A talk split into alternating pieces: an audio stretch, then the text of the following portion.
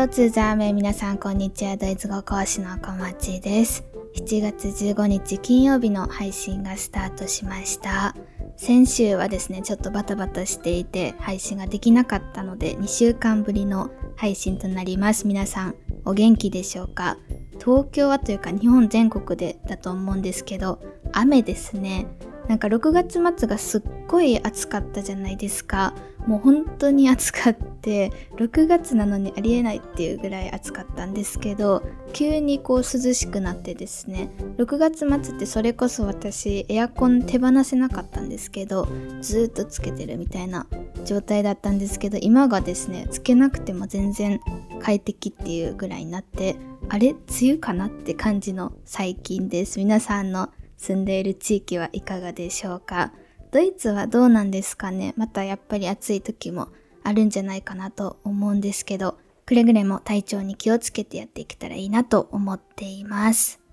今日のポッドキャストではですね皆さんと一緒にドイツのよくあるというか典型的なボードゲーム楽しんでいけたらいいなと思っています。ポッドキャストでどうやってゲームなんてやるんだって思っている人もいるかもしれないんですけどポッドキャストで音声だけでもできるやつを今日は持ってきているので、ぜひ紙とペンの準備をお願いします。紙とペンさえあればできるようなゲームになっています。ゲーム名が Stadt, Land, Fluss っていう風に言うんですけど、そのまま訳すと町、国、川ですね。どういうルールなのかとか、どうやって遊ぶのかっていうのは今から説明していくんですけど、まずですね、皆さんちょっと紙とペンを用意してもらいながら、私はこのちょっとゲームの前に、なんでゲームを今日やろうと思ったのかっていう話をさせてほしいなと思います。何度か告知もポッドキャスト内でさせていただいたんですけど、実は先週私がポッドキャストを出せなかった理由にも直結していてですね、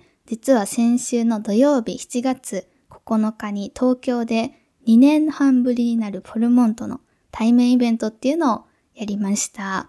もう本当に楽しくてですね。で、さっきにちょっとネタバレしちゃうとそこでやったのがこのボードゲームだったんですけど、もう一日中やっていてですね、ボードゲーム自体は午後のイベントでやらせてもらったんですけど、午前中の部と午後の部っていう二部制にしました。両方参加してくれる方もいらっしゃいましたし、どちらかだけっていう方はもちろんいて、もう本当に来てくれて皆さんどうもありがとうございました。ポッドキャストを聞いてますっていう方もですね、中にはいてくれたりしていて、なんかもう本当に心が温まる空間で、今私はすごいエネルギーに満ち溢れています。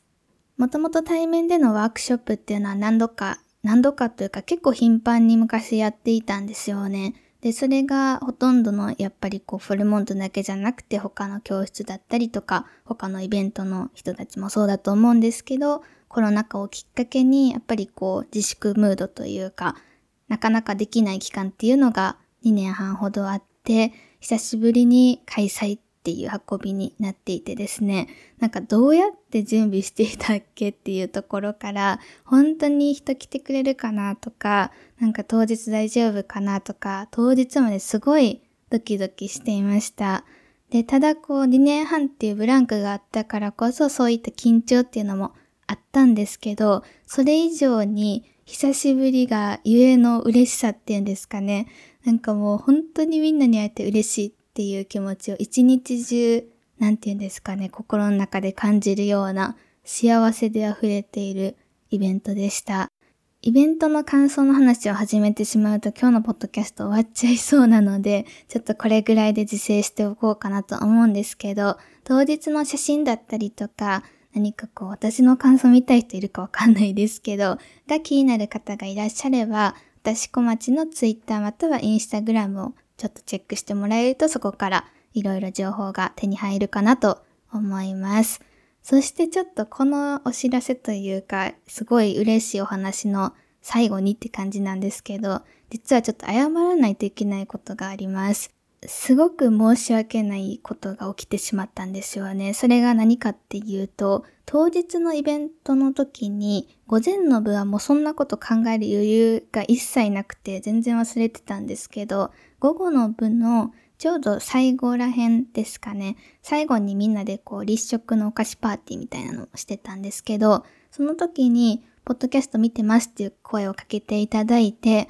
ポッドキャストの話をしてた時に、あ、私そういえば来週のポッドキャストで使うようにみんなに音声インタビューしたいんだったっていうのを思い出したんですよ。なかなかやっぱり皆さんに直接お話を聞いたりする対面で会う機会ってないので、せっかくだから、こう、ポッドキャストで、えー、イベントに行きたかったけど、来れなかったよっていう方のために、こんな人がイベントに来てくれましたみたいな感じで、音声インタビューをちょっとつなげて配信できたらなと思っていたんですね。で、その音声インタビューを何名かの方に多分5、6名ぐらいの方にさせていただいて、私の携帯のボイスメッセージで撮っていたんですけど、ちょっとそれがですね、後で聞き返してみると、全く録音されてなくて、や録音はされてるんですけど、ちょっと接続がですね、私の確認不足で、完全にこれは私の責任なんですけど、ちゃんとこう声を拾えていなくて、全く何喋っているのかが聞こえないっていう状態になってしまっていました。で、その方たちにはですね、来週のポッドキャストできっと出るんで、みたいな話をしていたので、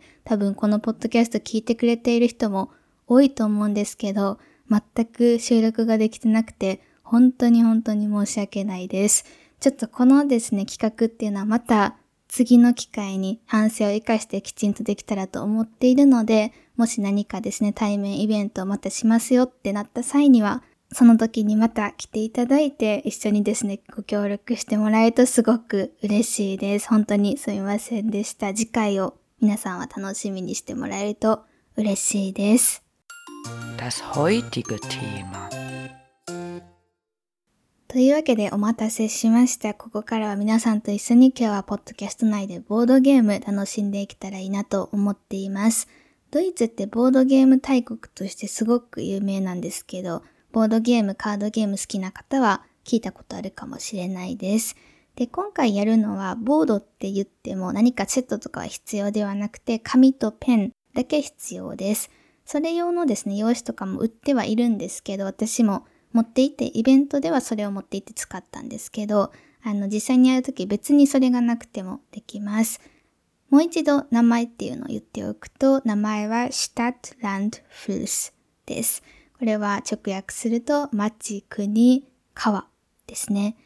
ドイツ語があんまりまだ得意じゃないよっていう方もできるのでご安心ください。さて、どういう風に遊ぶか説明していきます。まずはじめに、そのですね、専用の用紙っていうのが今はない状態なので、それを作っていくところから始めましょう。皆さんお手持ちの紙にですね、私が今から言っていく単語っていうのを書き取っていってほしいです。こう一つのリストみたいな感じにしていきたいので、この紙の上の方にですね、横並びにこの単語っていうのをちょっと間隔空けながら書いていくようにしてください。全部で1、2、3、4、5、6、7、8個あります。なので8単語書く余裕を作っておいてください。まずはじめ一つ目が Stadt です。ドイツ語の綴りわかんない人は日本語で街っていう風に書いておいてください。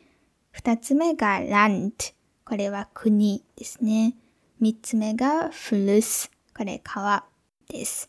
四つ目が Beruf。Beruf。これは職業って意味ですよね。五つ目が Tier。Tier。これは動物です。六つ目が Musiker。Musiker。これは音楽家っていう意味です。その次7つ目が Obst。Obst。これは果物っていう意味です。最後8つ目が Name。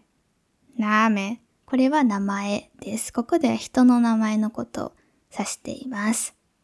8つのカテゴリー名っていうのを上の方に順に書けたでしょうか今からルール説明していきます。ルールとしては私が今から一つアルファベットを言います。例えば S みたいな感じです。S って言った後に1分半時間を取ります。1分半の中で S から始まるシタトだったら街の名前、ラントだったら国の名前、音楽家の名前、動物の名前っていうのを下に書いていくっていうのがこのルールになります。書くのは一つだけで大丈夫です。なので、例えば、シタット、街の名前で S から始まるのをこう3つ4つ書く必要はなくて、1つだけで十分です。出てこないのもあると思うんですよね。ラント、S から始まる何かなそこは飛ばしておいても全然大丈夫です。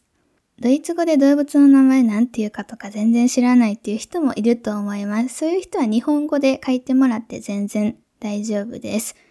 1分半経った後に皆さんがどれだけ書けているかっていうのを得点で最後出していただきます。得点の付け方としては、日本語で書けていたら1点、ドイツ語だったら2点にしようと思います。これは実際のルールではですね、全然そんなことないんですけど、ちょっとあの、ドイツ語学習者向けにアレンジしています。で、私がですね、サンプルの回答っていうのを言います。例えば、今の例ですね、S だったら、シュタット、私はシュトゥットガートって書きたいです。日本語だと、シュトゥットガルトですね。で、同じようにシュトゥットガルトって書いていたりとか、シュトゥットガートっていう風にドイツ語で書いていた方は、特に得点が倍になったりすることなくそのままです。日本語だったら1点、ドイツ語だったら2点ですね。ただ、私はサンプル回答としてシュトゥットガートを出してるんですけど、例えば、どなたかが、いやいや、私はシュトゥットガートじゃなくて、ザイツプワークって書きましたよってなったとしましょう。ザイツプワークっていうのはオーストリアにあるこう有名な街の一つなんですけど、日本語でするとザルツブルクですね。ってなっていたら、じゃあその人はかける2倍倍の得点にしますっていうルールにしようと思います。なのでもう一度おさらいしておくと、日本語で書けていたら1点、ドイツ語で書けていたら2点、で、私の回答と被っていなければ、それにかける2なので日本語だったら2点、ドイツ語だったら4点になります。それをそれぞれのカテゴリーごとに計算していって合計点を競うっていうのが、このシタトランドフルスの遊び方になります。これはですね、よくこう、ドイツの人たちがやるのもそうだし、典型的なゲームの一つであるのもそうだし、こういったドイツ語学習だったりにおいて語彙力っていうのを確かめたり、あとはどんどん覚えていくっていうすごくいい練習にもなります。というわけで皆さん準備はよろしいでしょうか今から私が言うアルファベットから始まるドイツ語または日本語のカテゴリーに対する単語っていうのを書いていってください。1分半取ります。それではアルファベットを発表します。アルファベットは M でいきましょう。フォルモントのモントの M です。それでは1分半スタートします。頑張ってください。Viel Glück! あ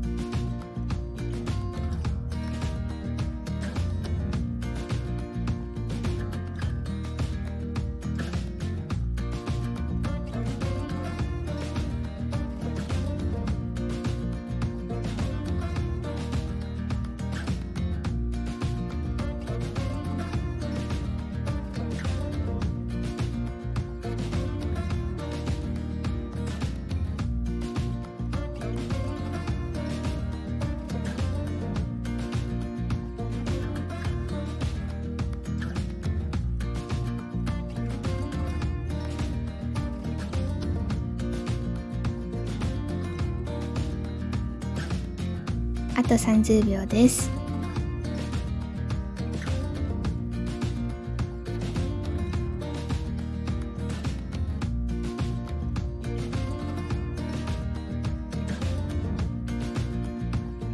あと15秒です。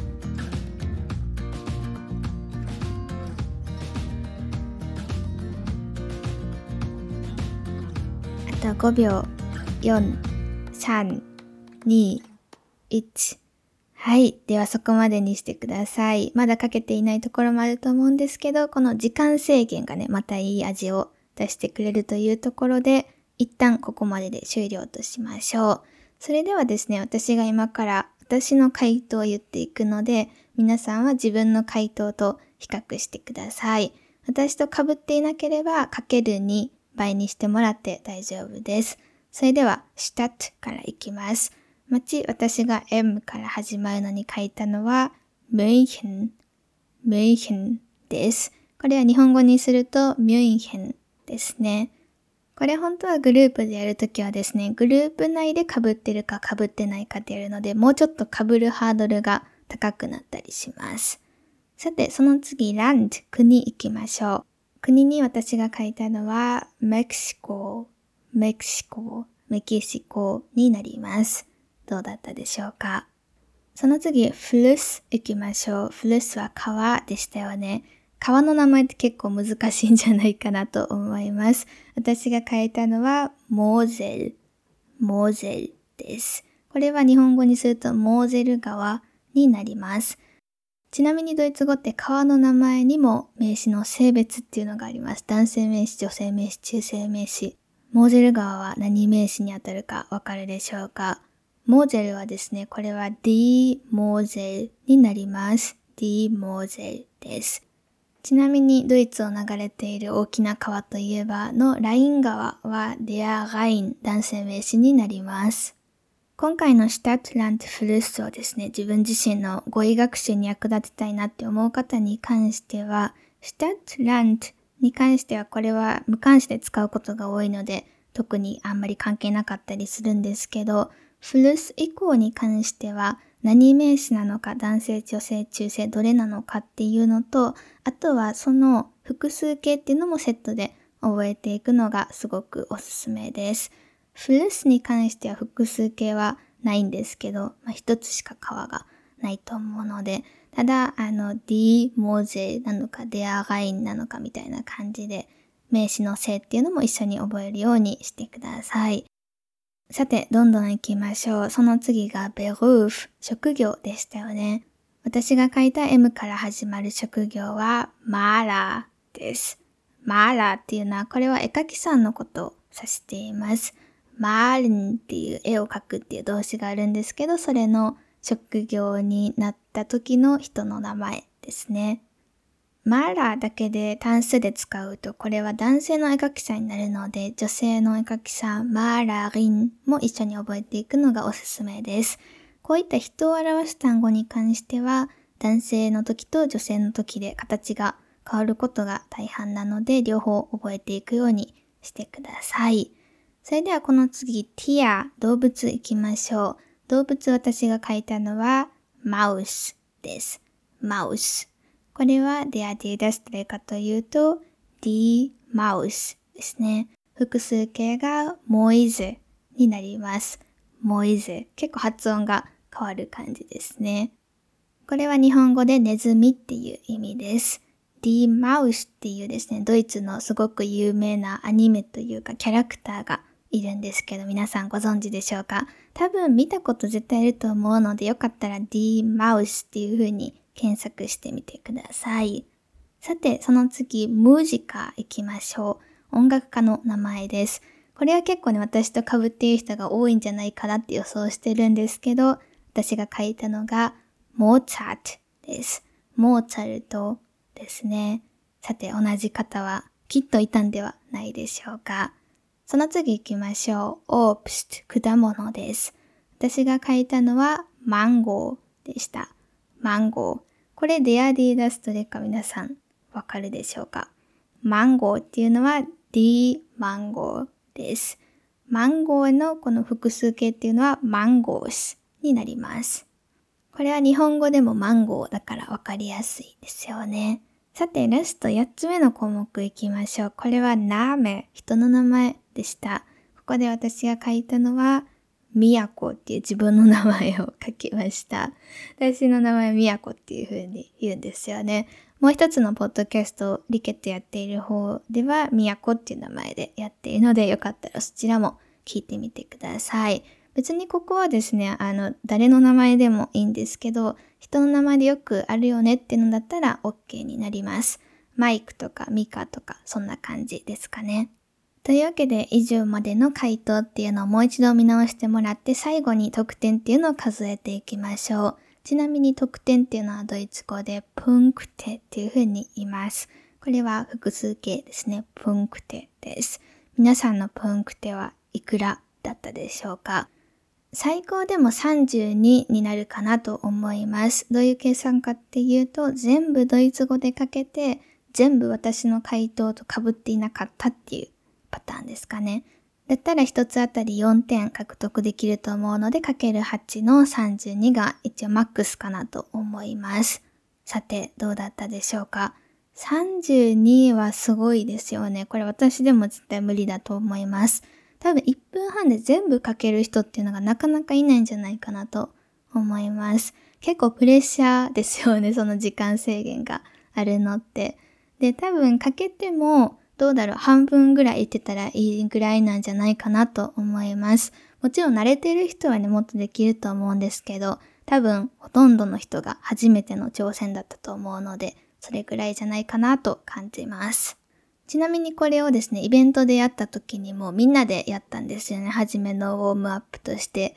で、その時に皆さん何点でしたかっていう風に最高の人をちょっと見つけたりしていたんですけど、1回目の時はだいたいみんなですね、5点とか6点とか、それぐらいだった気がします。ちょっとグループでやってもらったので、被らないっていうハードルが高かったっていうのもあると思うんですけど、やっぱりなかなか難しい感じでしたね。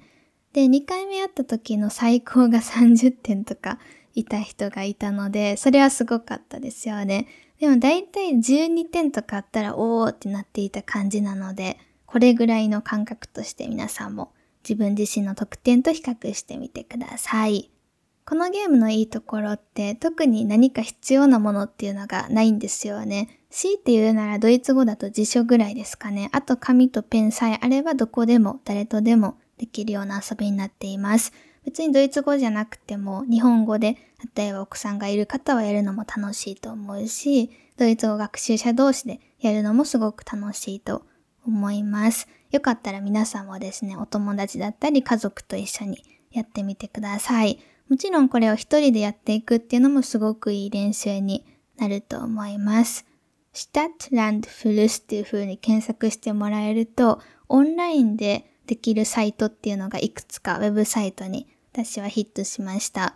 私自身が利用したことっていうのはないんですけど、なんか若干見ている感じだと多分、その世界中の人たちとそこで集まって、オンラインでそのシタトランドプルースっていうのをできるみたいな感じだったので、もし何かですね、世界の人たちと競ってみたいっていう感じの要望がある方がいたら、それもチェックしてみてください。